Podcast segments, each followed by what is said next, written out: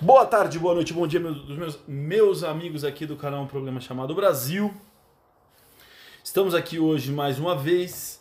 Uh, eu prometi ontem né, que eu tinha um assunto bem interessante para tratar com vocês. E é o seguinte, né? Eu costumo brincar é, é, com a minha esposa e, e com outras pessoas também. Costumo dizer que a vida ela é dividida em dois grandes momentos né, na, na, no desenvolvimento de qualquer um que é o momento que eu chamo de momento pré-boleto e momento pós-boleto. né? Sendo que o momento pré-boleto seria o momento em que alguém paga os seus boletos, paga as suas contas. E o momento pós-boleto é o momento em que você passa a pagar as suas próprias contas. Né? E a gente dá risada disso aí. É, mas eu falo isso, lógico, meio de brincadeira, mas no fundo, e eu estava pensando sobre isso é, outro dia, no fundo isso faz sim sentido do ponto de vista econômico, né? E era isso que eu que eu queria uh, discutir aqui. Discutir não, porque vocês não vão poder me responder, né? Mas colocar aqui no nosso canal, né? Que é o seguinte: é, na teoria econômica, né? Quando a gente estuda economia, na chamada na chamada teoria geral da economia, né? Nas, nas, nas grandes modelos explicativos, você tem né, o modelo explicativo é, original, quer dizer, o primeiro grande modelo explicativo econômico que surgiu foi o modelo é, liberal, né, criado pelo, pelo Adam Smith, né, o escocês Adam Smith, que, no final do século XVIII, quando ele desenvolve a chamada teoria do valor trabalho. Né? A teoria do valor trabalho é a primeira é a primeira grande teoria econômica. Né? Lógico que antes do Adam Smith existiram muitos economistas importantes. Né? O, o, Colbert, por exemplo, na França, né?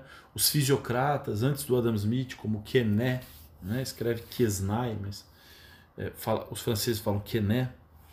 É, até se, se voltando, o, o, próprio Aristóteles tem um livro sobre economia, né?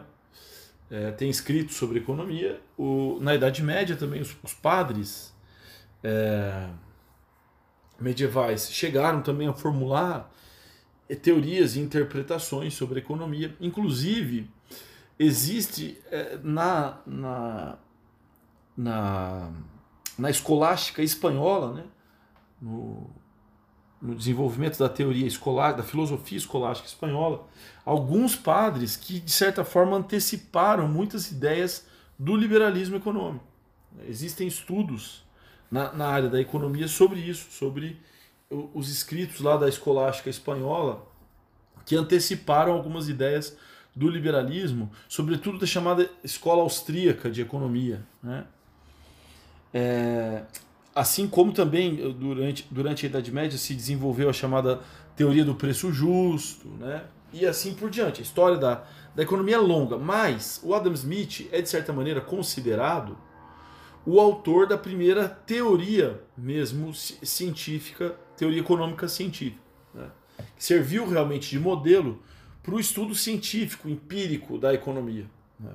Então, a teoria do valor trabalho, formulada por Adam Smith, era uma teoria, uh, vamos dizer, é a primeira grande teoria científica formulada para explicar o funcionamento da economia. Né? E essa teoria diz o seguinte, que toda riqueza, todo valor, ele tem origem no trabalho humano.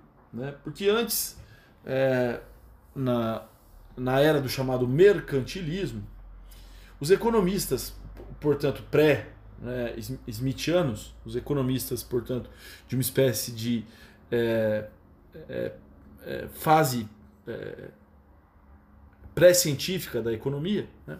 os economistas mercantilistas eles achavam que a maneira mais adequada de medir a riqueza e o valor que uma pessoa tem seria a reserva de ouro, ou uma pessoa, ou um, principalmente um país, né? seria a reserva de ouro que aquele, aquela pessoa, aquele Estado teria guardado. A reserva de riqueza mesmo, né? entendida como, como, como principal riqueza, né? como principal referência de riqueza o ouro. Então isso levou toda uma corrida por metais, né? ali no século XVI, século XVII, uh, por conta dessa ideia de que a riqueza poderia ser avaliada né, o, o, através da quantidade de reservas de metais preciosos que a pessoa dispunha. Né? A compreensão de que os metais preciosos era a forma mais, é, vamos dizer assim, garantida e estável de, de acumulação econômica fez com que os metais preciosos tivessem um valor é, imenso nessa fase da economia europeia, né? séculos 16 e 17. Depois, um pouco antes do Adam Smith, apareceram os economistas fisiocratas é, na França, que diziam que as riquezas têm origem na natureza, nos recursos naturais. Né? Então, o raciocínio deles era até bastante razoável. Eles pensavam assim: ó, na verdade, você pode pensar que é rico porque tem ouro, porque tem títulos, porque tem é, é, moedas né, e, e notas, cédulas de dinheiro, mas ninguém come isso, ninguém sobrevive concretamente dessas coisas. Nós sobrevivemos quando extraímos da natureza os meios da nossa sobrevivência. Portanto, a verdadeira fonte das riquezas é a natureza. Certo? Então, eles substituíram os fisiocratas o papel que era desempenhado pelo ouro, né, pelos metais preciosos, pelo papel da, dos recursos naturais. Né? Daí o nome da teoria, inclusive, se chamava de fisiocratas. Né? Physis, em grego, é natureza. Então, os fisiocratas eram aqueles que entendiam que a riqueza tem origem na natureza. De certa maneira, essa teoria foi um, um ponto de partida importante para o Adam Smith. Mas o Adam Smith corrigiu um pouco essa teoria quando ele, ele observou o seguinte: ele falou, não, mas a natureza em si não tem valor algum. A natureza só passa a ter valor quando ela passa a ser apropriada e transformada pelo trabalho humano.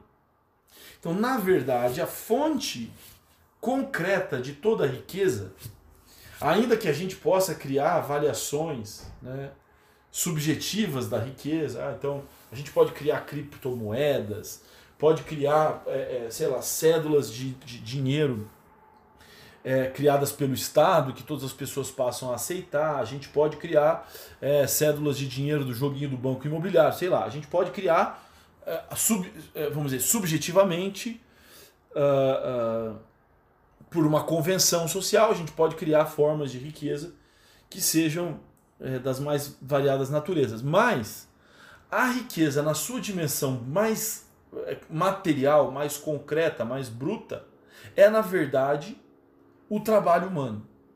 Certo? Então, por exemplo, vamos, vamos dar um exemplo.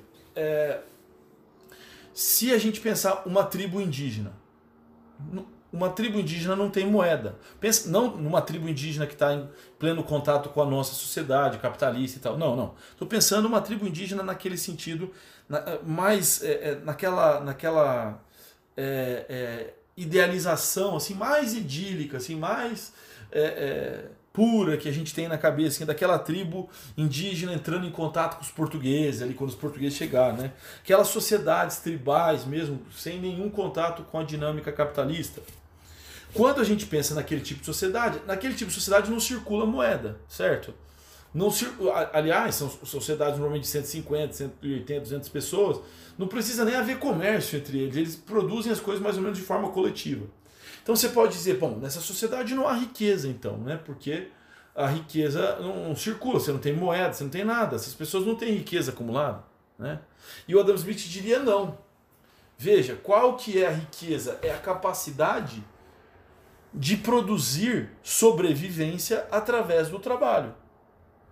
Quanto, mai, quanto maior é a capacidade de uma sociedade de produzir sobrevivência através do trabalho, é? é maior é a quantidade de riqueza acumulada ali. Então, a, a verdadeira riqueza, a riqueza no seu sentido, o verdadeiro valor, para usar até a palavra correta, né? O verdadeiro valor das coisas é a quantidade de trabalho que ele toma de nós. Certo? É a quantidade de trabalho que ele toma de nós. Então, lógico que depois a gente pode traduzir esta quantidade de trabalho né, em formas subjetivas de valor, em outros tipos de valor. Né? Ah, eu posso transformar o meu trabalho em cédulas de real. Eu posso transformar o meu trabalho em criptomoedas. Eu posso trocar o meu trabalho por um PF. Eu posso trocar o meu trabalho por uma corrida de Uber. E assim por diante. As pessoas trocam trabalho. Né? No fundo, o dinheiro ele, ele é um meio de troca de, de, de quantidade de trabalho. Ele é uma forma né, de mensurar, né, de criar uma espécie de unidade é, é, neutra de valor, né, que, é, que torna mais fácil a possibilidade da troca de trabalho. Né? Então, ao invés de eu trocar aulas de, de sociologia, filosofia, história, são as matérias que normalmente eu, eu dou aula, eu leciono, ao invés de eu trocar aulas de história por uma corrida de Uber, eu troco aulas de história por um valor intercambiável, né, neutro, que é o que a gente chama de dinheiro, e depois eu troco este valor intercambiável e neutro por uma corrida de Uber. E assim é possível estabelecer, portanto, um sistema de comparações entre os preços e os valores não é das coisas. Vocês estão entendendo o que eu estou falando?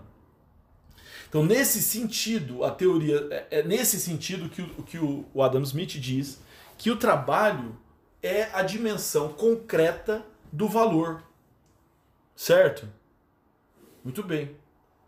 Bom, isso, essa tese foi tão aceita, né, e ela é tão bem fundamentada pelo Adam Smith, que ela vai ser a base para se compreender a economia por, sei lá, por muito, por mais de 100 anos, né? depois da publicação do livro A Origem da Riqueza das Nações no ano de 1776. Até pessoas que tinham um ponto de vista ideológico completamente diferente do, do Adam Smith, como por exemplo o Marx, né? quando Marx foi fundamentar sua teoria da economia, ele usou exatamente a mesma concepção do Adam Smith, a chamada teoria do valor do trabalho. Só que ele tirou conclusões um pouco diferentes. Né? Então, se toda riqueza tem origem no trabalho, o Marx vai pensar: bom, então a acumulação de riquezas só pode ter origem na exploração do trabalho. Não é? Então, se um está ganhando, necessariamente outro tem que estar perdendo. É? Se um está ganhando, outro, se um está enriquecendo, outro necessariamente tem que estar empobrecendo. É? E essa conclusão é, vai ser muito criticada pelos economistas da chamada escola austríaca de economia, né? principalmente o Karl Menger e o Bombaver, que são dois economistas do final do século XIX, que vão dizer não, não é bem assim. Veja bem, o trabalho, de fato, ele é uma, uma, uma forma de valor, né? ele, é, ele é uma forma de, de, de é a única forma que nós temos, na verdade, de garantir a nossa sobrevivência. Então, o trabalho, de fato, ele é uma dimensão é, fundamental na produção do valor. Mas, o valor, aí é que está o pulo do gato. O valor que nós atribuímos ao trabalho é subjetivo. Certo? Então, quanto vale. Eu, por exemplo, eu estou fazendo esse áudio, gravando esse áudio aqui para vocês. Quanto vale esse áudio? Ele é o meu trabalho, ele é uma parte do meu trabalho. É, eu estou dando de graça, mas quanto ele vale? Né? Você pagaria, sei lá, é, 10 reais por mês para receber esses áudios e ouvir esses áudios? Talvez alguns que estão ouvindo aqui pensem, ah, eu pagaria. Outros pensam assim, ah, eu não pagaria. Não, não, não, tem coisa de eu não vou, não vou pagar. De graça eu escuto, mas não pagaria para ouvir, né? Você pagaria, sei lá, 5 mil reais para ouvir? Provavelmente não, né? Você pagaria 40 mil reais por mês para ouvir? Eu acho que não. Mas, por exemplo, o Mário Sérgio Cortella, aquele filósofo famoso, gordão, que tem um jeito estranho de falar, né? Ele fala. O Mário Sérgio Cortella, ele tem eh, uma voz assim, que faz uma espécie de. É, ele faz uma espécie de. É, é, uma espécie de inflexão final, assim, né, na, na fala dele. É meio estranho. Mas o Mário Sérgio Cortella, por exemplo, ele, ele para gravar um áudio de 10 minutos para a, a, a CBN todo dia, ele deve ganhar alguma coisa que provavelmente é maior do que 5 mil reais por mês. Né? Então você não paga, não pagaria provavelmente para me ouvir falar aqui né? não pagaria 5 mil reais para mim. Mas a CBN paga para o Sérgio Cortella falar né? menos até do que eu falo aqui todo dia. Né? Então, a CBN ela identifica naquele trabalho do Mário Sérgio Cortella uma oportunidade maior de ganhos, né? E ela identifica, portanto, naquele trabalho um valor, né? E aí que a escola austríaca diz o seguinte: bom, o trabalho sim é uma atividade concreta e sim é do trabalho que vem o valor de tudo. Mas o valor que nós atribuímos ao trabalho é subjetivo. Isso significa que a, a, produção de valor numa sociedade, a produção de trabalho numa sociedade é finita, né? Por quê? Porque você tem um número finito de pessoas no mundo e as pessoas têm uma capacidade de trabalho finita. Então, a quantidade de trabalho no mundo é finito. Mas a quantidade de valor que nós podemos atribuir ao trabalho não é finito. Por quê? Porque ele é subjetivo. Né? Esse é, é, o grande pulo do gato da, da escola austríaca. Tudo bem. Bom, e daí a história da economia continuou, né? discutindo o valor. Tem aqueles que concordam ainda com o modelo do, do Adam Smith, né? São chamados economistas neoclássicos. Tem os que concordam com a teoria do, do Marx, tem os que concordam com a teoria do John Maynard Keynes, tem aqueles que concordam com a teoria da escola austríaca, assim vai, né? Pois bem, uh, mas aí voltamos ao começo do áudio, onde eu estava dizendo que o mundo se divide em, em pessoas que em, em duas fases. A vida humana se divide basicamente em duas fases: a fase pré-boleto e a fase pós-boleto. Né? A fase em que pagam seus boletos para a fase que depois você passa a, a, a pagá-los. Né? E é óbvio que isso é um exagero, é uma piada e tudo mais. Mas, quando eu estava falando isso de brincadeira outro dia, me ocorreu a teoria econômica, né? esse percurso todo que eu fiz da teoria econômica aqui com vocês, e eu pensei o seguinte, a partir inclusive da teoria da escola austríaca, que se a gente atribui valor se a, a, o valor que a gente atribui às coisas é subjetivo, né? Então, tomando essa premissa, que a, cada um de nós atribui valores diferentes às coisas, né? Então, um é capaz de. Eu pagaria né, 10 mil reais para assistir um show do fulano de tal né, no camarote. Né? Ah, eu pagaria 10 mil reais para comer um, um prato do chefe tal no restaurante tal, e outras pessoas não. Então, as pessoas atribuem valores subjetivos né, às coisas. E assim, o preço das coisas, e se, se aquele preço é considerado caro ou barato, também é subjetivo. Né? Mas, essa subjetividade, ela muda, ela ganha uma outra dimensão, certo? Quando você passa a ter um referencial dentro da sua vida do valor das coisas. E é isso que muda na vida da gente da fase pré-boleto para a fase pós-boleto. Porque quando você passa a ser o pagador das suas contas, na verdade, o que, que acontece com você? Você passa a ter um referencial do seu tempo em relação ao valor das coisas. Certo? Quer dizer, a maneira de você encarar o preço das coisas, o custo das coisas, muda completamente quando você é o pagador do boleto. Por quê? Porque você passa a ter dentro de você um referencial do quanto de tempo aquilo custa.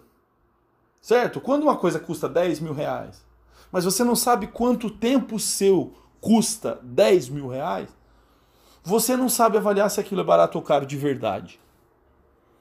Né? Quando você passa a saber quanto de trabalho seu custa 10 mil reais, aí você passa a entender, não é? Você passa a avaliar 10 mil reais de uma outra forma. Aquilo passa a ter um outro significado para você. Por quê? Porque agora você tem um referencial dentro de você não é? do valor daquilo. Então você passa a ter um, um referencial que ainda é subjetivo, porque daí cada um vai ter o seu referencial, mas você passa a ter um referencial de alguma maneira mais concreta. Por quê? Porque você consegue traduzir aquele valor simbólico que está no dinheiro em tempo real da sua vida. Né? E o tempo real da sua vida você conhece muito bem. Então você sabe medir, na verdade, o valor das coisas. O que, o que acontece na fase pós-boleto da vida da gente é que a gente começa a medir o valor das coisas pelo tempo da nossa vida que aquilo custa. Não é? Então, é, isso não é uma teoria rigorosa da economia, foi só um insight que eu tive e que eu queria compartilhar aqui meio até de, de graça, assim, de graça que eu digo, é, com um pouco de humor, sem levar muito a sério essa teoria, mas de alguma maneira eu acho que há alguma verdade nisso que eu estou dizendo, e se eu tivesse tempo, quem sabe até eu me dedicaria a desenvolver academicamente essa, esse insight. um abraço a vocês e até a próxima, pessoal. Valeu, falou, tchau.